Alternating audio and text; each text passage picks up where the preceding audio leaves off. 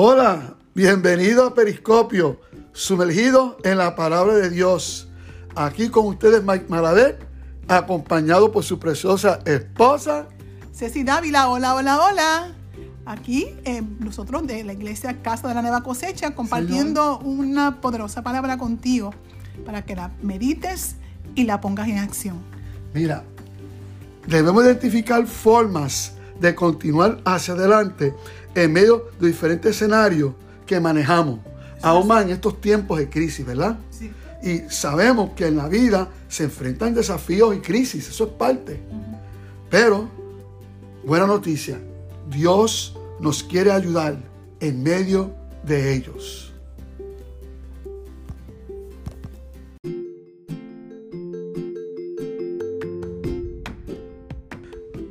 Es posible que tengas proyectos, planes y metas que quizás siguen archivando ¿verdad? en la O del olvido, como dicen, y que se deben retomar, Eso es así. revaluar y hasta quizás modificar.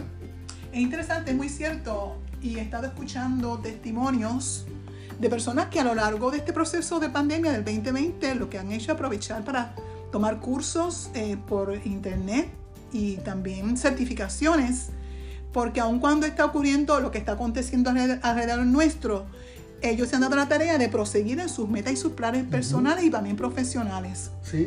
Se llama reinventarse. Exacto.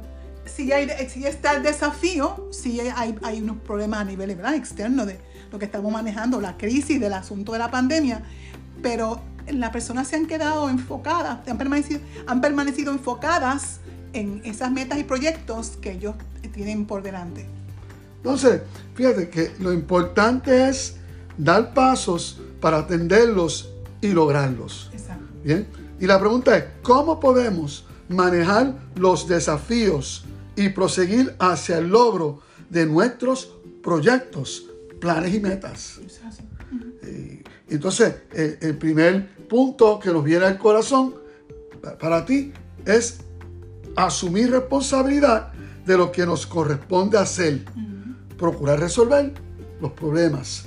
Eso tiene una palabrita que se dice que es compuesta, ser proactivo, Proactivo, eso es así. no reactivo. Exactamente. ¿Eh? exactamente. De hecho, eh, eh, hay un ejemplo, ¿verdad? Hay una historia que es un ejemplo eh, que de un graduando de la escuela superior que necesita un promedio X para entrar a una universidad específica con beca deportiva que le interesaba.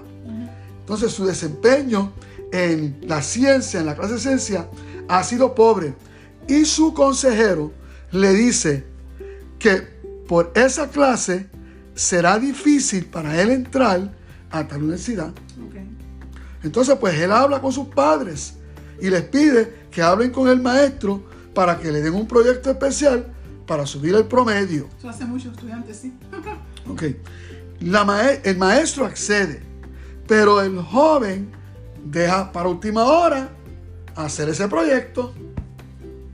Wow. Wow. Este, Entonces, entregó un proyecto a medias y por consiguiente no logró subir la nota. Y los padres hicieron su parte y el maestro también hizo su parte.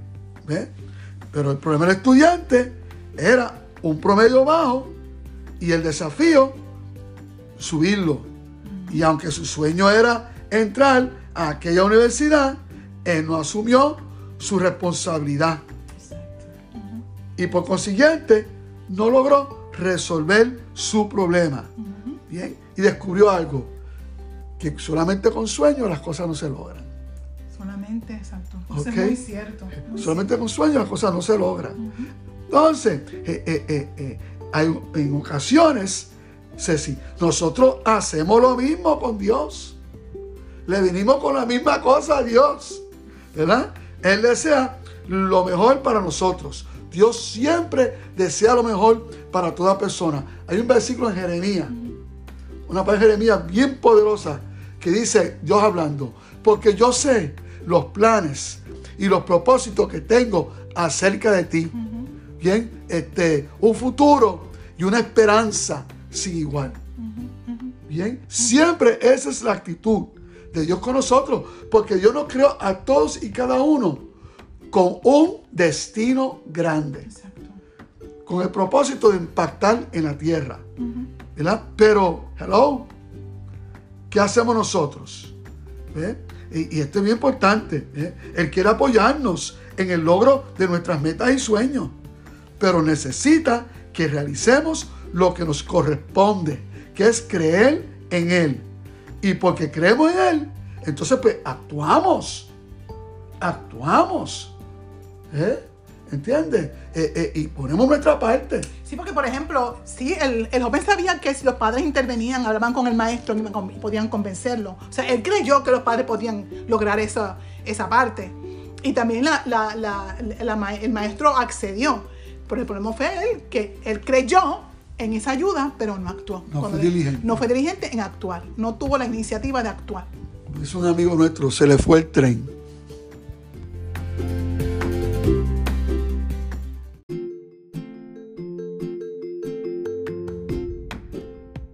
Fíjate, Mike, que yo he estado prácticamente terminando ya el libro, un libro buenísimo para un tiempo como este. Ajá.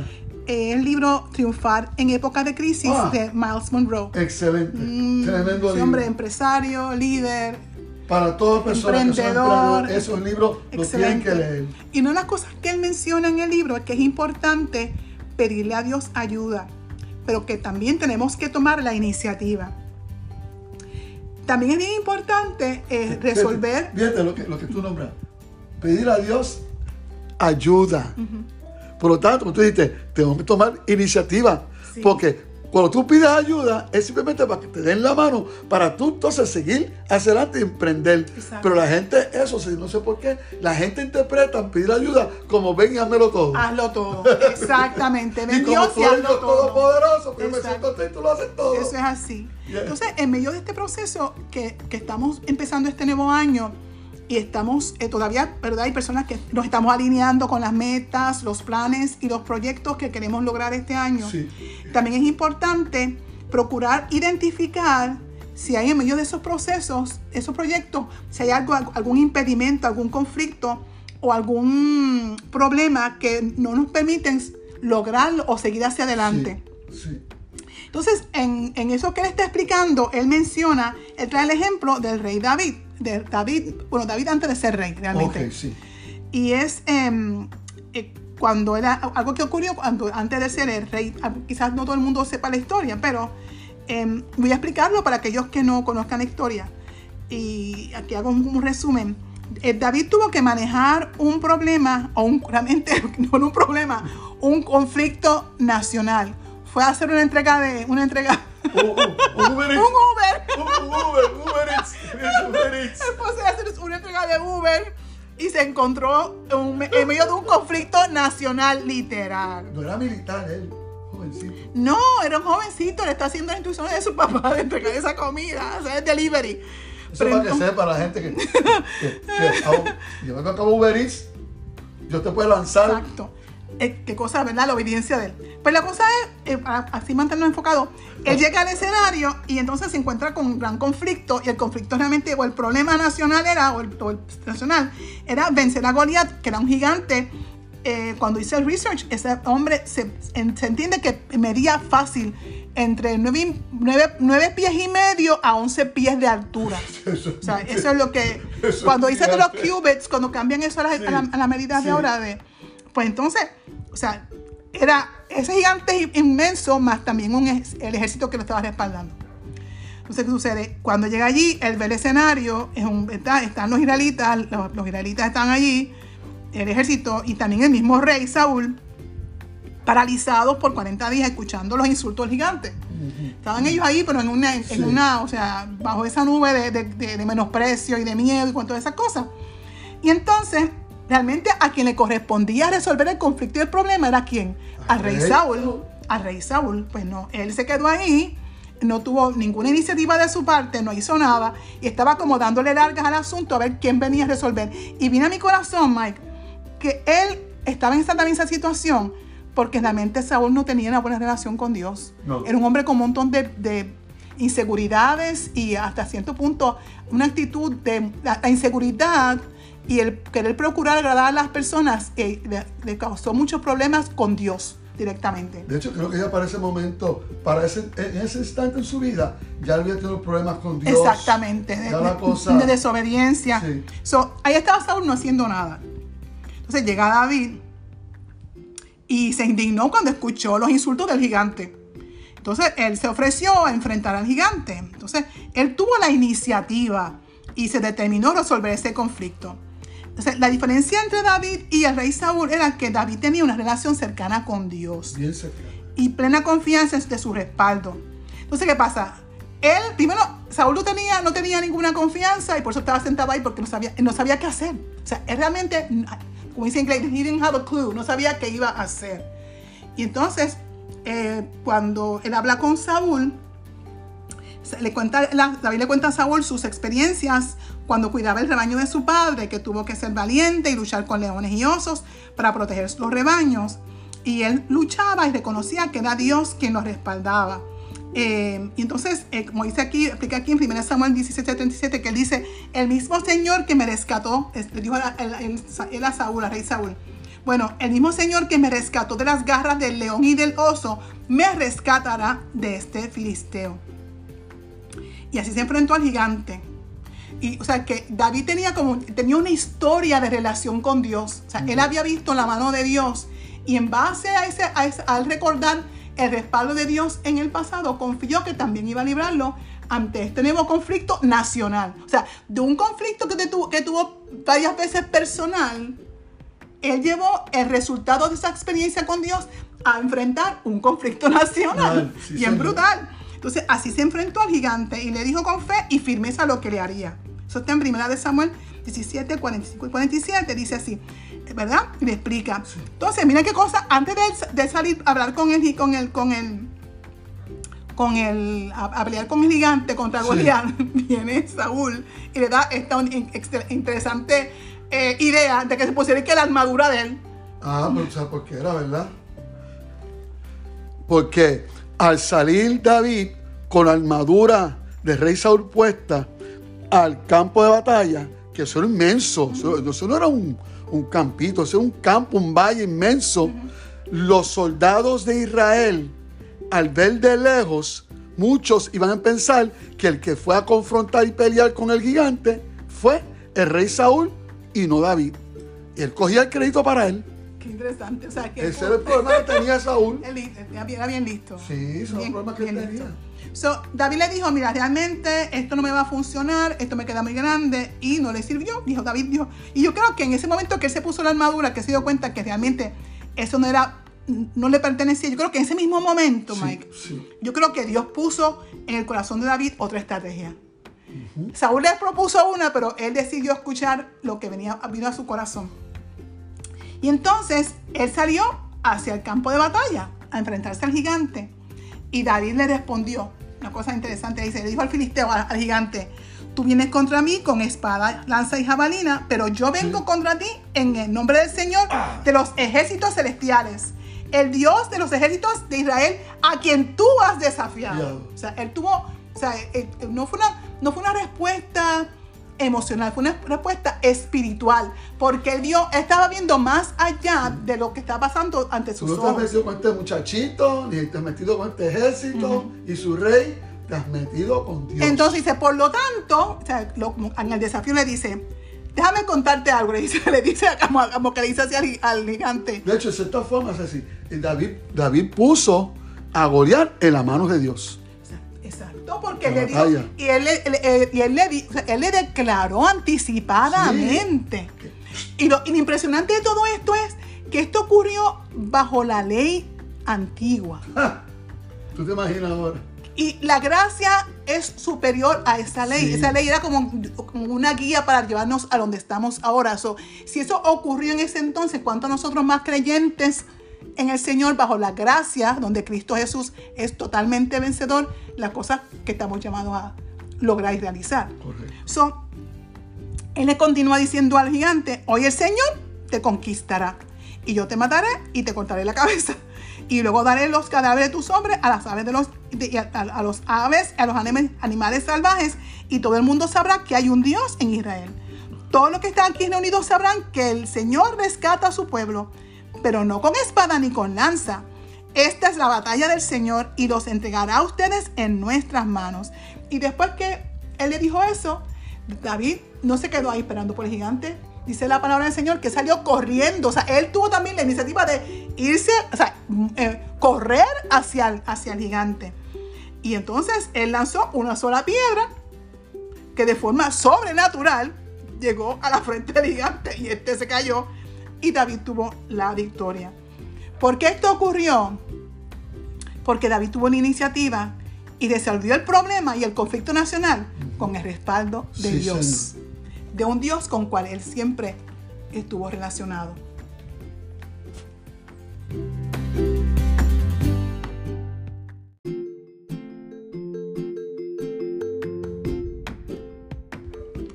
Fíjate, una parte de la oración que enseñó Jesucristo es, hágase tu voluntad en la tierra como se hace en el cielo.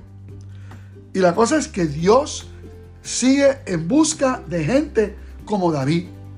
Gente que se disponen a ser usados para que la voluntad de Él sea hecha aquí en la tierra. ¿Eh? Entonces, la pregunta es, ¿tienes planes y proyectos? ¿Tienes problemas para lograrlos? Pues entonces, te aconsejamos que procures una relación cercana con Dios para lograr resolverlos. ¿Ok? Eso es prioridad, porque aquí hay problemas, que al fin y al cabo, humanamente hablando, no tienen solución. Exactamente. Pero para eso está Dios. Entonces, ¿cómo logras esa relación? Un papito Dios. A través a través de Jesucristo. ¿Eh? ¿Oíste? A través de Jesucristo. Y hago la salvedad. Jesucristo no el histórico, sino el Jesucristo vivo. El vivo. Fíjate el histórico. El vivo es real. el que sana. Que sigue sanando gente. Eh, eh, el que sigue libertando gente. Haciendo milagros financieros, como hemos visto un montón de gente de, milagros financieros en medio de esta pandemia, sanidad en esta pandemia. Eh, eh, hello. Él está vivo.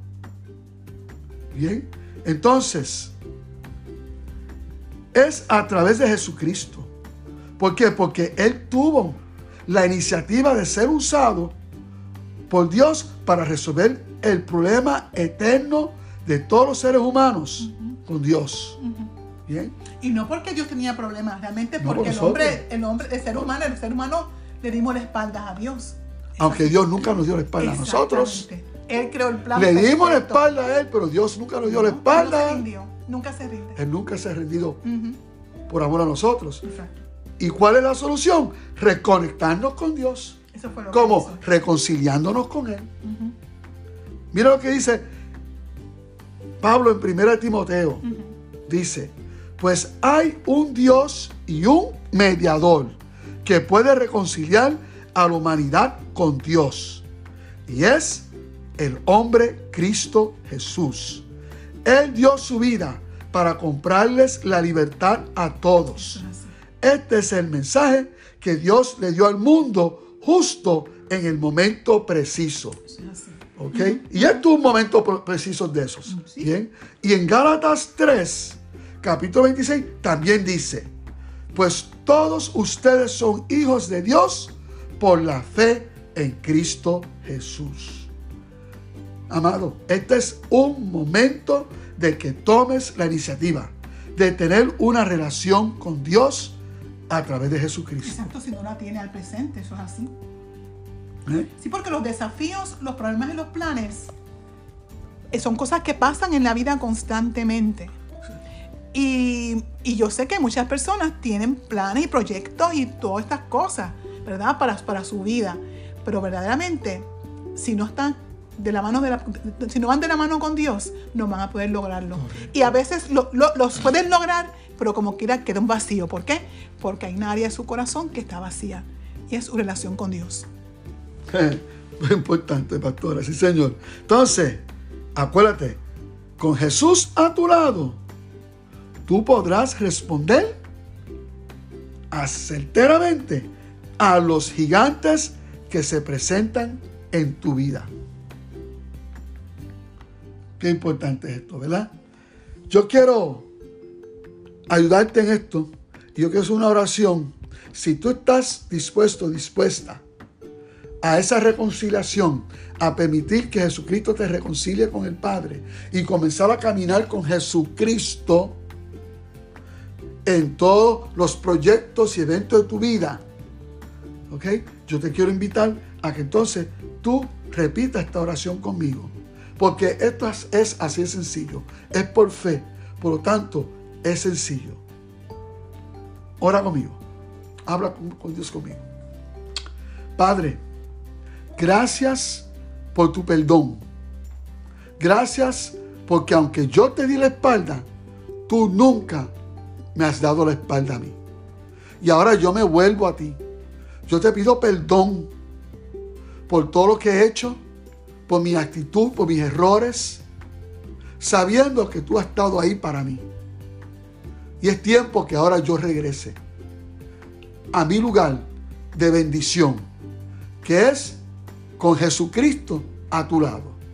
Mira, Padre, reconozco que Jesucristo, por lo que hizo en la cruz del Calvario, es aquel que me puede ayudar a enfrentar los desafíos de esta vida en medio de estos tiempos difíciles y que Él me da la victoria porque Él ya lo obtuvo para mí, dando su vida en la cruz del Calvario.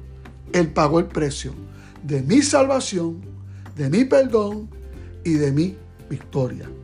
Por lo tanto, reconozco que Jesucristo es mi Salvador único, más que suficiente y eterno. Gracias, papá quiero aprovechar eh, también esta oportunidad de poder eh, um, orar por personas que tienen algún desafío de salud o algún familiar o una amistad. Estamos en un tiempo que se está escuchando mucho, creo que a diario siempre tenemos de alguien, de alguien que está teniendo algún desafío de salud, pero sabes que algo maravilloso es que uno de los beneficios o de lo que logró Jesucristo a favor nuestro, dice la palabra del Señor, que Él llevó toda enfermedad en su cuerpo y que llevó ese castigo, lo que la, enfermedad para Dios lo ve como una maldición porque nunca estuvo en, el plan original de Dios para los hombres que se enfermaran. Y Cristo Jesús, en, no solamente Él llevó nuestros pecados, sino también todas las, nuestras enfermedades. Porque, porque Dios quería restaurarnos por completo eh, al plan original. Por lo tanto, vamos a creer por la sanidad de las personas por las cuales quizás eres tú mismo o tú misma, o alguna amistad familiar o amigo este, o conocido que tú sepas, que sabes que tienen eh, así que voy a presentarlos delante del Señor. Señor, yo gracias por esta oportunidad para presentarte las vidas que nos están escuchando a través de este podcast. Gracias Jesucristo porque tú llevaste en tu cuerpo toda enfermedad conocida de pasado, presente y futuro. Lo cargaste en tu cuerpo, tu cuerpo magullado, maltratado, golpeado. Dice la palabra, dice tu palabra, Padre, que por las heridas de Él que Él llevó, fuimos nosotros sanados. Y queremos reclamar esta, esta promesa, esta sanidad sobre la vida y que sus cuerpos sean totalmente sanados, no importa la condición física, como se llame, el diagnóstico, aún, Señor, los síntomas, lo ponemos a los pies de Jesucristo, Rey de Reyes y Señor de Señores. Sean sanados en el nombre de Jesús. Bien, bueno, amado, quiero también este, mencionar que, bueno, estamos concluyendo, pero eh, nada, un abrazo de parte de Mike y de mi parte es Pastora Ceci, también eh, de Iglesia Casa de la Nueva Cosecha de San Juan, Puerto Rico. Eh, estamos a tu disposición, nos reunimos los domingos presencial también por Facebook, Casa Nueva Cosecha. Nos puedes ver a las 11 de la mañana. Si te interesa estar con nosotros presencial, puedes comunicarte a través del, del um, del Messenger de Facebook, Casa Nueva Cosecha, y entonces eh, de visitarnos para darte unos detalles, porque tuvimos unos, unas preguntas que son clave del protocolo eh, para el manejo de COVID, eh, unas preguntas de seguridad, para entonces darte unas instrucciones al respecto. Así que nada, nos vemos la próxima semana. Este viernes tenemos un evento especial a través de Zoom. Va a anunciarse también, ya está anunciándose en el Facebook y un, un, una especial que tenemos este viernes a las 8 de la noche que también puedes acompañarnos. Así que bendecidos. Y acuérdate que no hay mejor tiempo para poder triunfar que aquella que es tiempo de crisis. Chao.